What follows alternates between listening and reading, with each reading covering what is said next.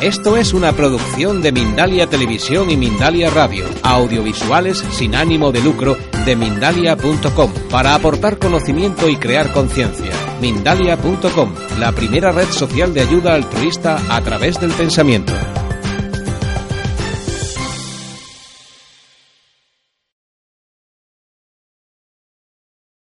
Vea, Luca, os, os, hablamos en estos 45 minutos de liderazgo y esperamos hacerlo de una forma un poco diferente, original. Hablaremos de trampas psicológicas, hablaremos de eh, pequeñas cosas, errores que solemos hacer a la hora de tomar decisiones y hablaremos de paradojas. ¿Cuánto puede ser importante la paradoja para un líder? ¿no? Por lo cual intentaremos un poco mezclar las cartas. Eh, ¿Por dónde empezamos? Por la imagen, probablemente. Eh, no queremos ponerte presión encima, ¿eh? Tómate tu tiempo, respira hondo. Mira que hemos dicho los nombres cortos para abreviar. Eh. genial. Ese es un típico experimento de psicología social. A lo mejor alguien ya lo conoce. ha sido repetido muchas veces a lo largo de los años. el ejercicio es muy sencillo, muy sencillo. Os damos tres números, 4, 6 y 8. Tenemos que adivinar cuál es la regla detrás de esta secuencia. Y para poder adivinar, os damos la posibilidad de preguntarnos tres números para ir un poco tanteando cuál podría ser esta teoría. Steve Jobs, un tío muy creativo, ¿no? Y nos decía, pues el ser creativo es lo que te diferencia de otras personas, si eres creativo tendrás éxito, si innovas y haces algo diferente, seguro que brillas, que triunfas. Ahora, ¿cuántos creativos hay en el cementerio? ¿Cuántos creativos no han triunfado?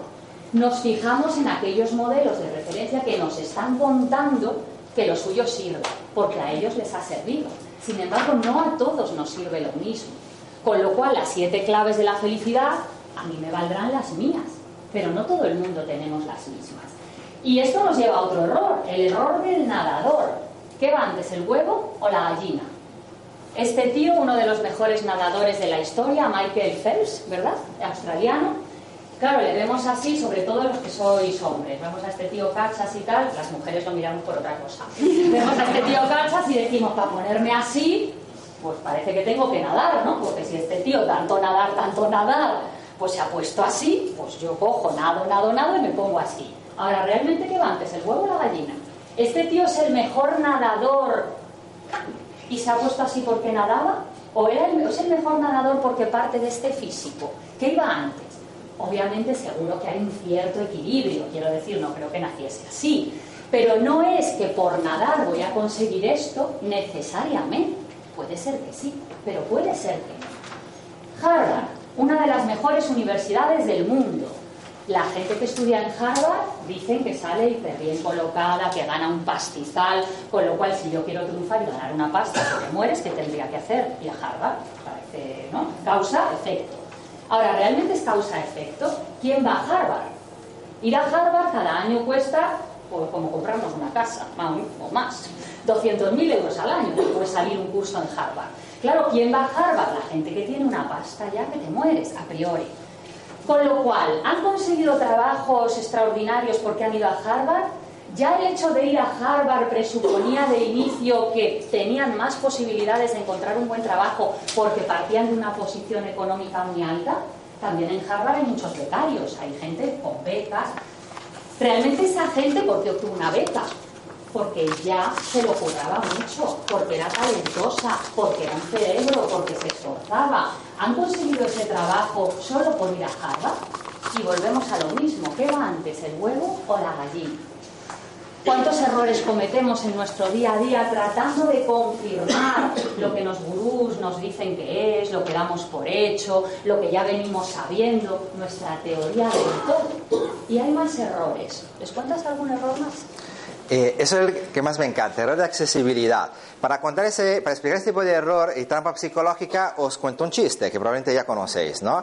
Eh, imaginaros un señor por la noche, está paseando el perro y se encuentra un borracho que está ahí a cuatro patas buscando las llaves de casa y está ahí que se queja. Si no encuentro las llaves de casa, mi mujer me va a crujir, ¿dónde estarán mis llaves de, de la casa? Y claro, está ahí al lado de una farola. Entonces el señor se acerca e intenta ayudarle. Buscan, buscan, buscan y no encuentran estas famosas llaves. Llega un momento que este señor le dice, usted, perdone, pero ¿está seguro que ha perdido aquí las llaves de casa? Y el borracho le mira y dice, claro que no, las perdí ahí al fondo, pero aquí hay luz. Con lo cual las estoy buscando aquí. Esta que parece una tontería, en realidad es cosas que hacemos bastante a menudo. El de accesibilidad significa nos basamos no tanto en la información más correcta, sino en aquella que tenemos ahí. Con lo cual, que sea correcto o no, al final nos basamos sobre esta información que tenemos. Eh, para que un, poco os podáis un poco acojonar, ¿cuántos de vosotros tenéis ahorros en derivados financieros? ¿Cuántos os gusta la bolsa, las acciones? Invertís y ganáis millones de euros, ¡eh! Bien, ahí, bien. Agarraros, agarraros. ¿Por qué? Esa fórmula se llama fórmula de Black-Scholes. Es la fórmula que se utiliza para, digamos así, sacar el valor de todos los derivados financieros. Es una fórmula matemática que algunos economistas han sacado y que utilizan para dar valor y, mm, digamos así, evaluar el riesgo de determinados derivados financieros. Esta fórmula la utilizamos desde mucho tiempo. Y desde hace un 10, 12 años nos hemos dado cuenta que no funciona. Porque después de las últimas tres crisis, 97, 2001, 2008, nos hemos dado cuenta que esta fórmula no tiene cuenta de todas las variables, con lo cual no sirve de mucho. Pero ¿sabéis una cosa? Seguimos utilizándola. Y alguien diría, ¿y por qué seguimos utilizándola? Oye, es una pregunta lógica, ¿no? ¿Por qué seguimos utilizándola? Es lo que hay, señores. Es lo que hay. Eso es lo que tenemos, pues utilizamos esto, ¿no? Es un poco como el borracho. Si el borracho tiene que buscar las llaves, las buscará donde sabe que tiene más posibilidad de tener informaciones, ¿no? Eh, ¿Cuántas veces caemos en este tipo de error? Claro, ¿cuántas veces oímos la misma frase? No es lo mejor que podríamos hacer, no es la forma de funcionar mejor, no es la mejor fórmula de tomar decisiones, de vivir, de ir adelante, pero ¿qué quieres que te diga? Es lo que hay, es lo que tenemos, ¿no?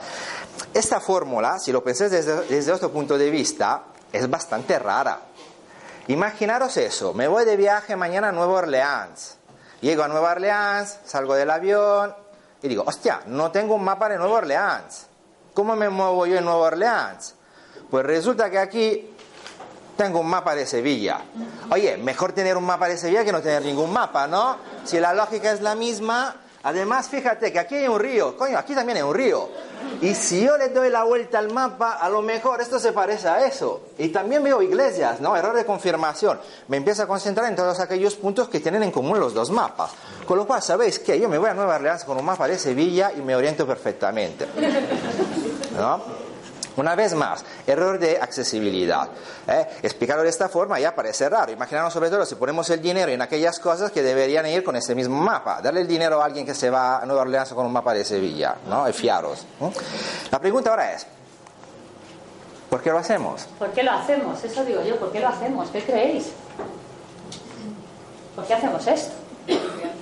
Porque es lo que hay, ¿no? Porque es lo que hay. ¿Para qué nos vamos a complicar más la vida? Pues veréis, hay dos experimentos que se han estado haciendo durante mucho tiempo. Hablamos de la ilusión de control y ahora os cuento que es un poquito de esto.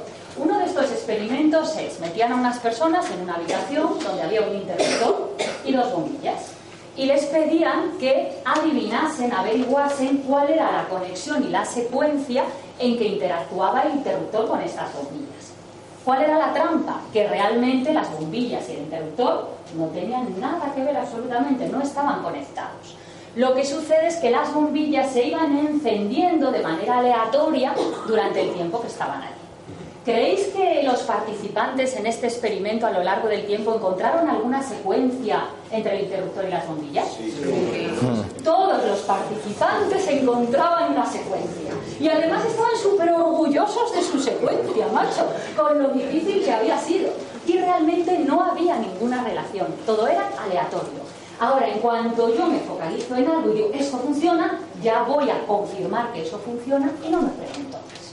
Segundo experimento, tolerancia al dolor acústico. Esto a mí me parecería tremendo, porque lo del ruido lo llevo muy mal. Total, que metían a otras personas en una sala, esta vez de uno en uno, y en esta sala había un cristal y había ruido. Entonces el ruido iba subiendo de intensidad. A unas personas les decían, cuando ya no puedas tolerar más el ruido, lo que debes hacer es levantar la mano por la cristalera esta y cuando alguien de los que estamos fuera te veamos, pues ya apagamos el ruido. Perfecto. A otros en la misma sala les dejaron un botón, este botón rojo de, alarma, ¿no? de pánico. De manera que, oye, tú estás aquí, el ruido va a ir subiendo y cuando tú sientas que ya no puedes tolerar más ruido, coges, le das al botón y cesa automáticamente. De manera que unos tenían el control del botón, otros delegaban el control en los que estaban fuera de la cristalera. ¿Quién creéis que toleraba más ruido? ¿Los que tenían botón o los que no tenían botón? Los que tenían botón. ¿Por qué? Porque yo tengo el control. De manera que puedo llegar hasta el máximo de mis fuerzas porque en cualquier momento, en una milésima de segundo, hago plon. Sin embargo, ¿qué pasa si no puedo más? Hago así, no me ven, en ese momento, yo qué sé, se ha ido el otro, eh, tiene un problema. No puedo controlar la situación. De modo que todo esto de es lo que hay nos lleva a que el ser humano necesita control, quiere control, quiere controlar las cosas, quiere sentirse seguro.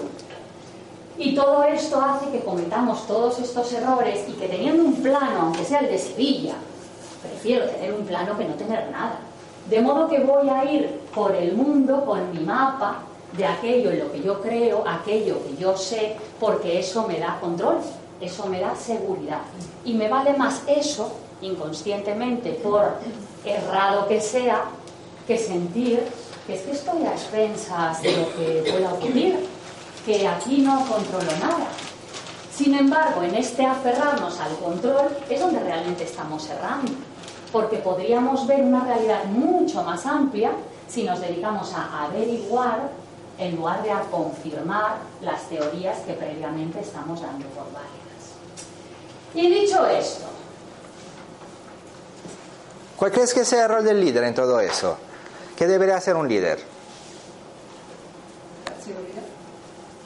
Dar seguridad. Con lo cual dar seguridad significa mantener esta ilusión del control o seguir vendiendo soluciones preconfeccionadas. ¿Quién ha dicho algo? El botón rojo. Es seguir con el botón rojo. Seguir con el botón rojo. No os preocupéis. Yo, con mi mapa de Sevilla, os llevaré a Nueva Orleans, pero fiaros, porque lo tengo muy claro. ¿eh? El líder creo que podría asumir la inseguridad para que su equipo pueda trabajar. Ostras, y la puede aguantar.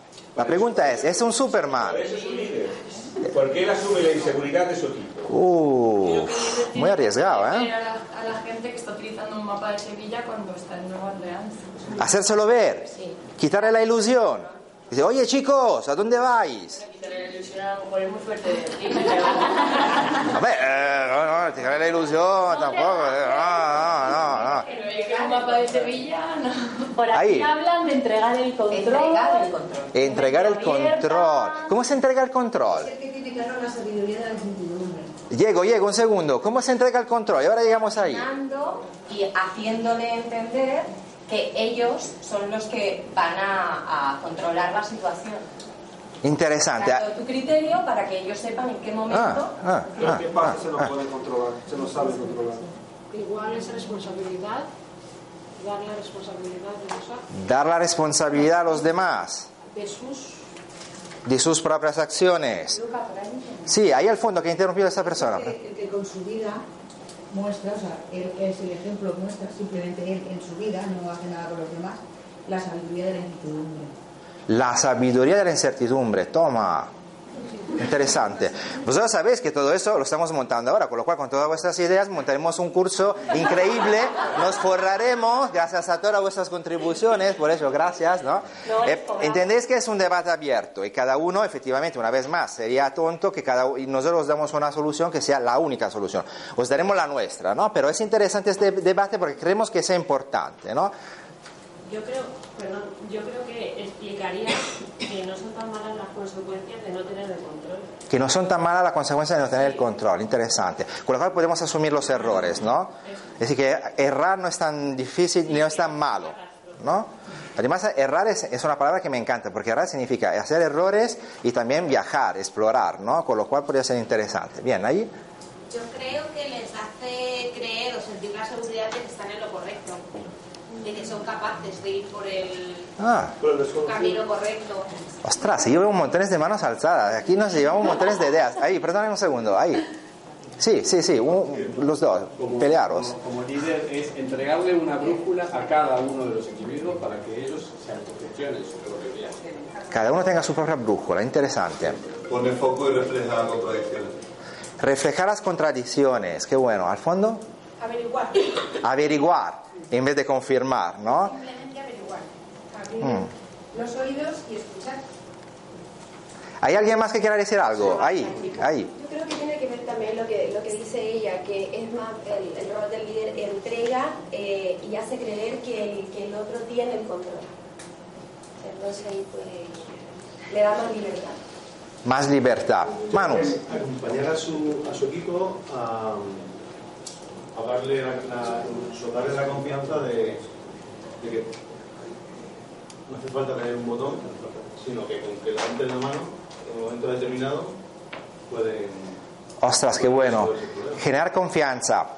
Arriesgado, ¿eh? Porque la confianza es un lazo que si se rompe luego colapsa todo. Lo sabemos, ¿no? Eso, eso tiene, es un arma de doble hilo. Funciona hasta cuando funciona, pero en el momento en que no funciona, colapsa el sistema, ¿no? Perder confianza es muy peligroso, ¿no? Sí, averiguar cuál es la solución inteligente, tratar de sistematizar, si es posible, con la ayuda de quien, quien esté al alcance, Mm. eh, eh, digamos, y sistematizar cómo llegar luego a, digamos, a, a- a- a completar toda esa tarea, ¿no? Mm, mm, interesante, interesante. Nosotros damos, sí, Que broche de oro, con lo cual tienes que sorprendernos con algo increíble. qué responsabilidad. ver el potencial que tiene eh, la gente que trabaja y sacar el máximo de ellos. sacar el máximo de las personas ver su potencial. Nosotros, oye, hemos encontrado soluciones mucho más sencillas, la verdad, pero repito, es bueno como cada uno sobre este punto vea su punto de vista, ¿no?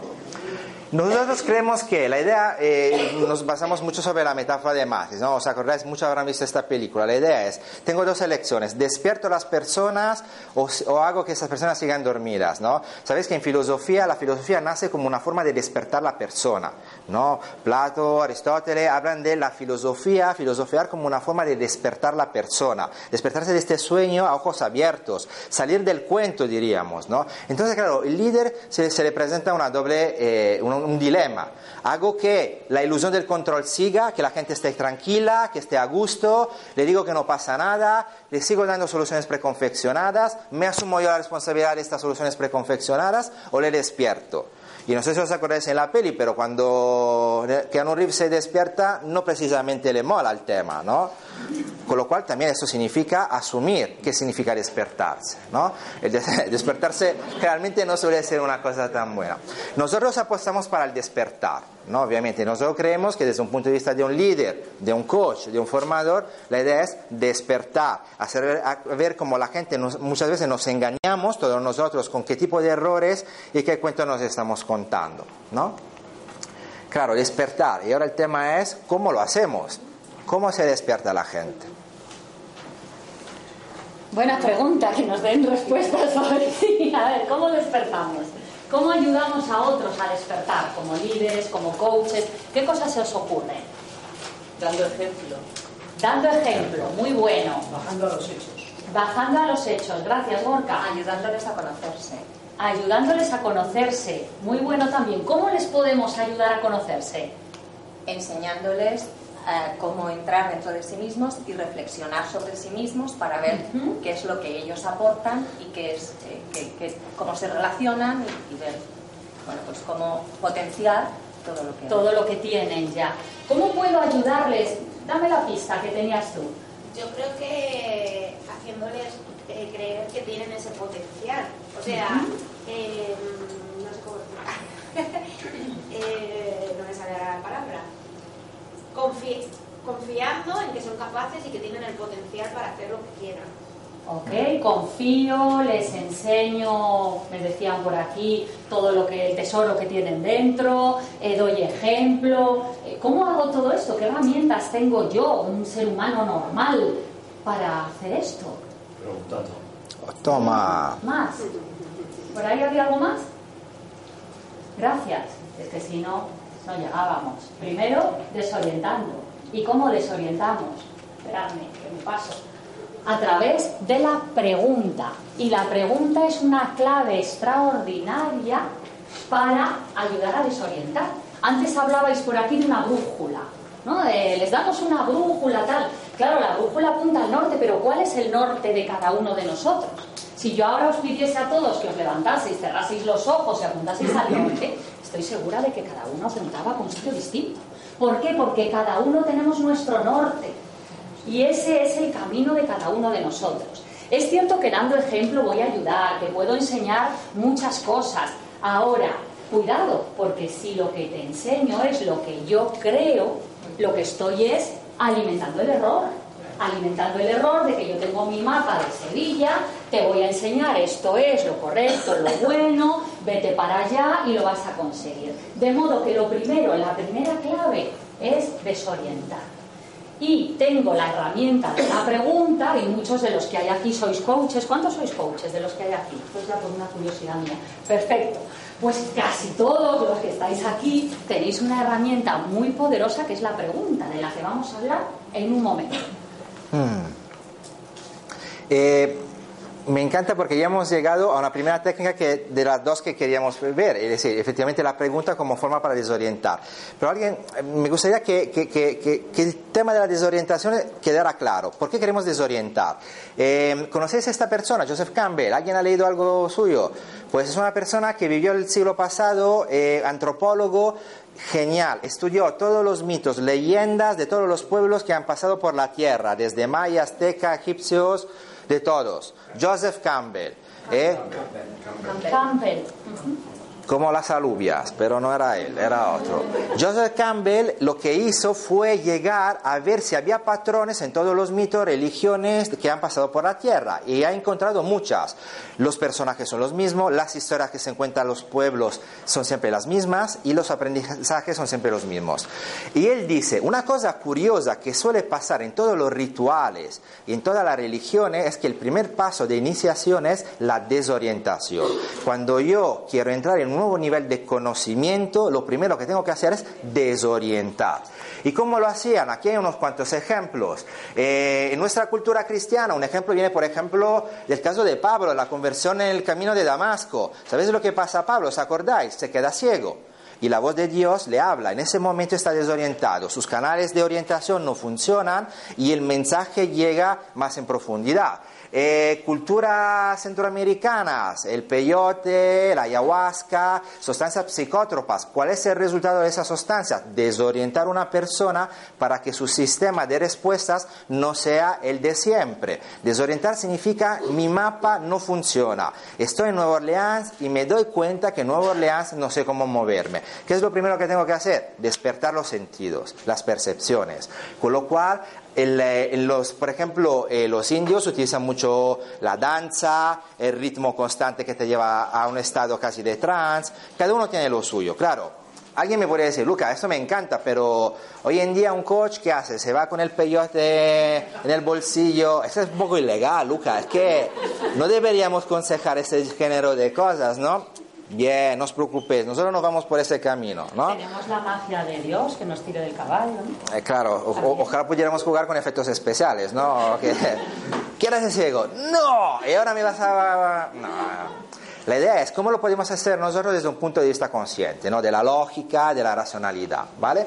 Y una de las dos técnicas eh, nos vino por ahí al fondo, el tema de la pregunta. La pregunta, efectivamente. ¿Y qué tipo de preguntas vosotros que sabéis preguntar ¿Qué tipo de preguntas nos van a ayudar a desorientar a la gente? Con la finalidad de que despierten, cuidado, no les vamos a dejar ahí solamente, ¿no? ¿Qué tipo de preguntas son esas? ¿Qué se os ocurre? Abierta. Bien, primer punto, preguntas abiertas. Preguntas lo más abiertas posible, porque claro, si yo hago una pregunta cerrada con la cual pretendo que mi cliente, mi colaborador, mi coachee, mis colaboradores, mi equipo lleguen a la respuesta que yo tengo en mi teoría del todo, pues cuidado porque no vamos a ninguna parte. De modo que preguntas abiertas, preguntas que generen reflexión. Por eso son preguntas abiertas, son preguntas que van a lo profundo, que van a las creencias, que van a los valores, que van a la identidad, de quién somos como equipo, para qué estamos aquí, cuál es nuestra misión, cuál puede ser nuestra contribución especial, cuáles son nuestras señas de identidad, lo que nos diferencia de nosotros. Todas estas preguntas generan reflexión y nos ayudan a no validar lo que hay, a no confirmar, sino realmente a averiguar. De modo que preguntas abiertas, preguntas generadoras de reflexión, preguntas orientadas a la solución y al futuro. No vamos a hacer preguntas que nos lleven atrás al, oye, ¿y por qué has hecho esto de esta manera? ¿Qué conseguimos cuando le preguntamos a alguien, ¿por qué has hecho esto así? Que se justifique y se centre en confirmar lo que ya sabía, el pasado. No, es que esto siempre se ha hecho así, no, es que me lo ha dicho Tutano, no, es que no hay recursos, es que no hay presupuesto, es que no hay... Y los coaches y los líderes tenemos esa herramienta, ¿no? Maravillosa de, ¿y si tuvieras? Vamos a ver cómo sería si tuviésemos presupuesto, vamos a, vamos a salir de la caja, vamos a pensar fuera de esa caja. Y a través de la pregunta, como líderes, vamos a acompañar a nuestros equipos y colaboradores a que piensen por sí mismos y a que aun cuando en un momento dado se pierdan, porque estén desorientados, tendrán esa brújula que les dirá dónde está el norte. Y será su norte, y serán sus claves del éxito, de la felicidad, etcétera, etcétera. Y tenemos más herramientas, ¿no? Además de la pregunta. Toma. Uy.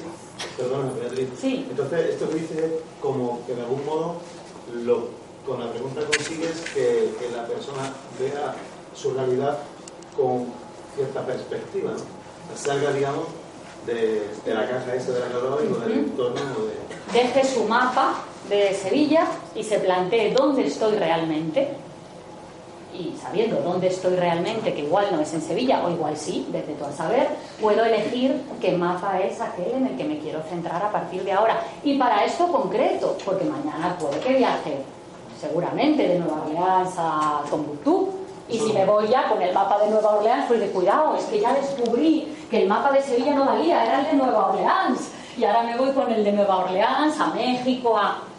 Estamos cambiando continuamente, estamos creciendo continuamente, estamos cambiando de mapa. Y cuantos más mapas vaya metiendo en mis bolsillos, conoceré mucho más mundo.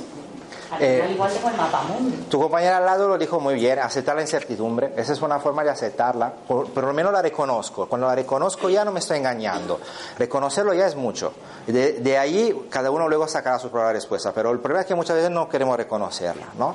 Eh, otra herramienta que nos gusta mucho y que es así, creemos que es un poco más infravalorada para coach y líderes, no es tanto la pregunta cuanto la paradoja.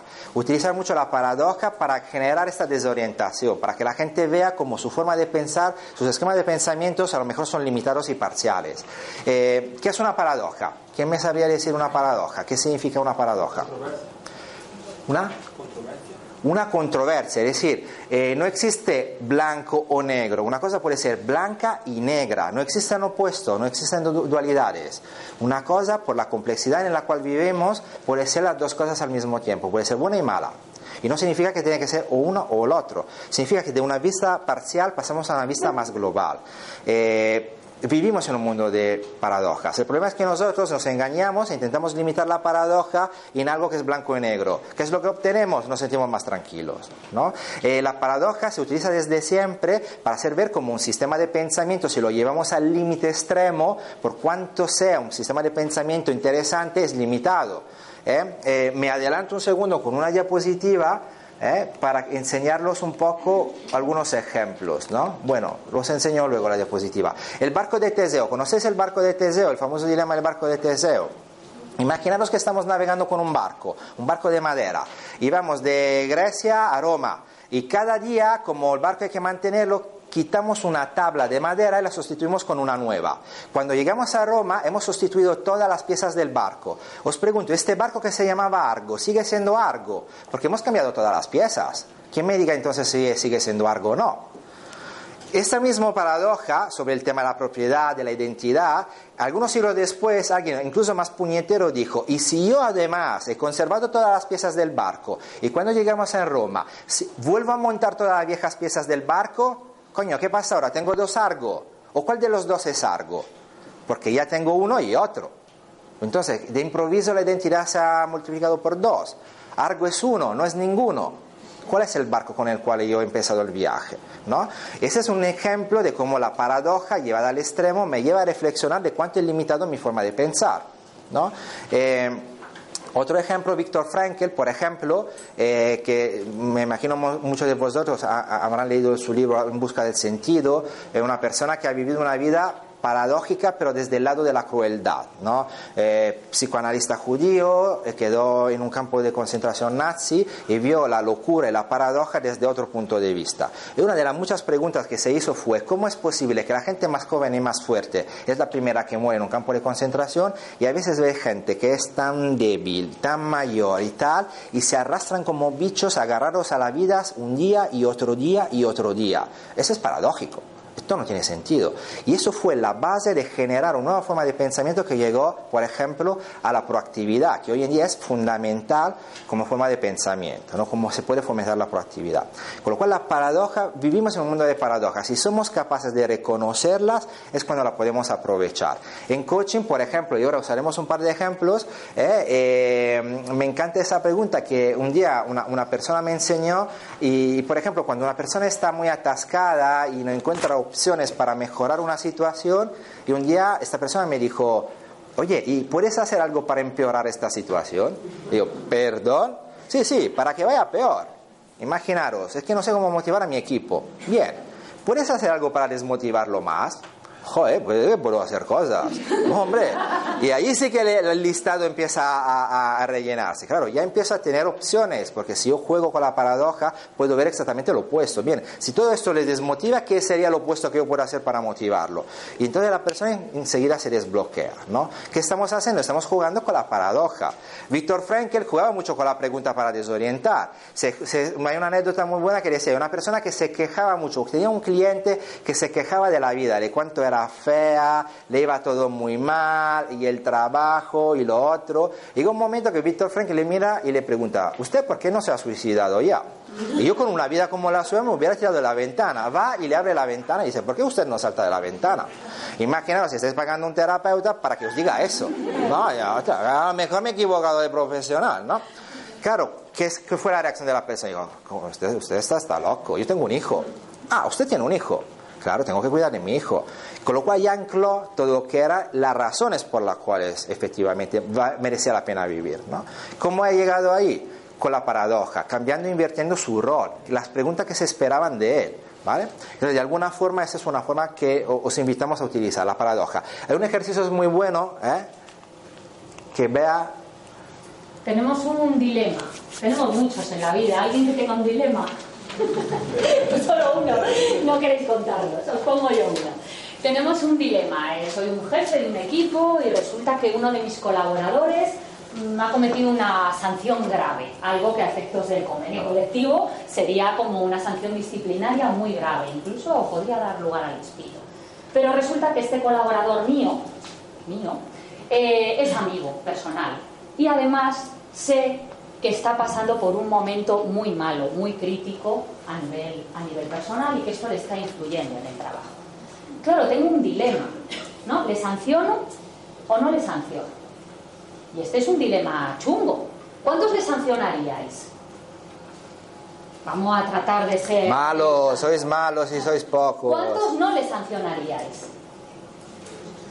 ¿Cuántos no tenéis ni idea ahora mismo de qué narices haríais? tenemos un dilema, tenemos un dilema, ¿ok? Claro, en un dilema hay dos alternativas que parecen las válidas, ¿no? Desde el punto de vista este del blanco-negro, del todo o nada, en el que nos solemos mover habitualmente, tenemos o sí le sanciono o no le sanciono. Lo que ocurre es que esto no es fácil. Y la vida no suele ser si le sanciono o no le sanciono. Hay muchos grises. Os presentamos un juego que utilizamos muchas veces con los equipos y en las empresas que llamamos el tetralema. El tetralema es para resolver una paradoja una muy buena herramienta. Sí, pues basta, sí le sanciono. Y si uno así se queda bien, pues oye, perfecto, pues ha quedado bien. No, pues no le sanciono. Y si así me quedo bien, pues también me queda bien. Ahora, la mayoría de los que estabais aquí ni sí ni no nos valía, por lo menos de momento. Necesitamos darle a esto una pensada más, ¿no? Y claro, ¿qué sería ni sí ni no? Ni le sanciono, ni no le sanciono. ¿Alguna idea que le surja? Un correctivo, que es distinto a una sanción, ¿en qué? Bueno, ya entraríamos en el coaching ontológico. ¿Qué es correctivo? ¿Qué es sanción? Bueno, ahí, ahí hay una idea, un correctivo. Más cosas que puedan ser ni sí ni no. Hablar con él para que él mismo, poniéndole sobre la mesa todo, decida qué sanción o no merece. Muy bien, tenemos una alternativa diferente que no es ni sí ni no. Más alternativas, por aquí. Mediación. Mediación, otra muy buena alternativa. Veis que estamos empezando a salir de la caja. El dilema ya no es sí o no. Hay otras alternativas. Lo que ocurre es que no solemos pensar en ellas. ¿Por qué? Porque sí. Claro, si hago esto, no sé qué, no sé cuánto, ta, ta, ta. No. Y si no hago esto, ta, ta, ta, ta, ta, ta, ta, y entre sí, no, sí, no, al final me paso noches sin dormir. Ni sí ni no, pero es que también tenemos sí y no. Sí le sanciono y no le sanciono. ¿Qué podría ser esto? ¿Qué se os ocurre? Hay efectos, hay, hay consecuencias. Hay consecuencias. ¿Qué quieres decir con esto? Que cada una de las dos hay consecuencias. En cada una hay consecuencias. Os estoy planteando una opción, la que se os ocurra, que integre las dos cosas. Sí y no a la vez. Sí y no a la vez. El tetralema es sí, es no, es ni sí ni no, y es sí y no. Cosas que sean sí y no. Un simulacro. Un simulacro. ¿Cómo sería esto? Un simulacro es, eh, tú tienes que, ante los demás, mostrar que hay una penalización por una conducta mm, que es sancionable, pero a la vez entiendo que eso se produce por una determinada situación, entonces vamos a hacer que esto entre tú y yo quede de una manera y lo comuniquemos fuera de otra. Ok. Una manera interna y otra manera externa. Más. Creo que se trata también de que esa persona eh, piense que ha hecho algo que no está que no es correcto. Entonces, si tú a, a nivel personal dices, bueno, pues esto que quede entre tú y yo, para que, ¿no? Y que los demás parezcan como, que, no sé, no sé si eso va a servir para que esa persona aprenda si Sí, hay algo que no te lo puedo comprar. ¿Qué ocurre? Que no estamos entrando a analizar ahora mismo la conveniencia o no de cada una de estas alternativas. Son ideas que se nos van ocurriendo que nos ayudan a salir del dilema, porque ya estamos pensando diferente. Dos cosas más y seguimos. A lo mejor no puede solucionar lo que ha hecho, pero puede hacer algo para que otra persona no cometa el mismo error o para que él reflexione y ya no lo vuelva a suceder. Muy bueno. Otro ejemplo. Más por ahí. Eh, te hago ver lo que has hecho y las consecuencias que eso ha tenido y no te sanciono. Ok. Tú puedes quedarte con... Sí, porque te hago tomar conciencia, lo hablo contigo, no porque no llegó a la práctica la sanción. Vemos que la vida no es sí o no, que la vida es sí, es no, a veces es ni sí ni no, a veces es sí y no, y probablemente nos podríamos inventar alguna más con un poquito de tiempo, ¿no? Entonces, empecemos a salir de la caja, a utilizar la paradoja y la pregunta para acompañar a los demás a que realmente encuentren su propio camino y no caigan en esos errores de confirmación, de supervivencia, del nadador y cualquier otro más que se nos pudiesen ocurrir. Dicho esto, esto nos lo ha contado ya Luca. Si quieres contarles un poquito de esto y vamos cerrando. Sí, bueno, lo que queríamos era un poco reflexionar y, un coach o un líder con qué paradoja se queda al final. Y quizá esa puede ser algo que, que, que nos viene bien, ¿no? Cuanta más eh, respuestas intentamos buscar, en realidad lo que encontramos son siempre más preguntas, ¿no? Y esa es una gran paradoja, si queremos, ¿no? Vivimos con esta paradoja. La idea es, y me quedo con ese concepto de aceptar la incertidumbre, y nosotros os hemos dado algunos ejemplos de cómo poderlo hacer. ¿eh? Eh, la pregunta, desorientar, utilizar la paradoja y utilizar también el buen humor, si queréis. Es decir, la paradoja con el humor, con la ironía, puede ser herramientas que efectivamente llevan a pensar de una forma más compleja, ¿no? Eh, si ayer habéis visto la, la charla final de, de cierre del día de, de Alonso Puy, de María Alonso Puy, él hablaba de un sistema eh, que donde vivimos un mundo de ambigüedad, de complejidad, pues esa es nuestra pequeña respuesta, es decir, enfrenta a todo eso que podemos hacer. Seguramente sabemos lo que, no hacer, que es taparnos los ojos, eh, fia- fiarnos de esas soluciones preconfeccionadas que alguien le ha servido en su momento, pero no necesariamente tiene que ser la nuestra, ¿vale? Y dicho eso, pues os dejamos un poco con este pequeño resumen eh, de qué podría ser un líder, ¿no? de ese líder que a través, uy, esto es una cosa que ha salido rarísima, os lo cuento yo, que a través de la paradoja, acompañándose de la pregunta, ayuda a su equipo y a sus colaboradores a desorientarse para a partir de ahí encontrar nuevas respuestas. Y tuve un maestro de Enneagrama, que ayer los que estuvisteis aquí os hablamos un poquito de ello, que un día en un curso me dijo, aquí estamos los que estamos peor de la humanidad. Y claro, yo reflexionándolo un poco dije, pues puede ser, ¿no? Los más desorientados. ¿Por qué? Pues porque quizá nuestros mecanismos de defensa nos han dejado de funcionar tan bien como al resto de la humanidad. Se han resquebrajado un poquito y hemos empezado a ver que aquello que creíamos y dábamos por válido realmente no era tan válido ni era tan cierto. Y a partir de ahí, lo que sí hacemos igual que nosotros venimos un tiempo haciendo y seguro que la mayoría de vosotros también, es seguir encontrando esas respuestas, pero a vuestras propias preguntas. E ir acompañando a los demás a que se hagan sus propias preguntas y encuentren sus propias respuestas. Y muchas gracias.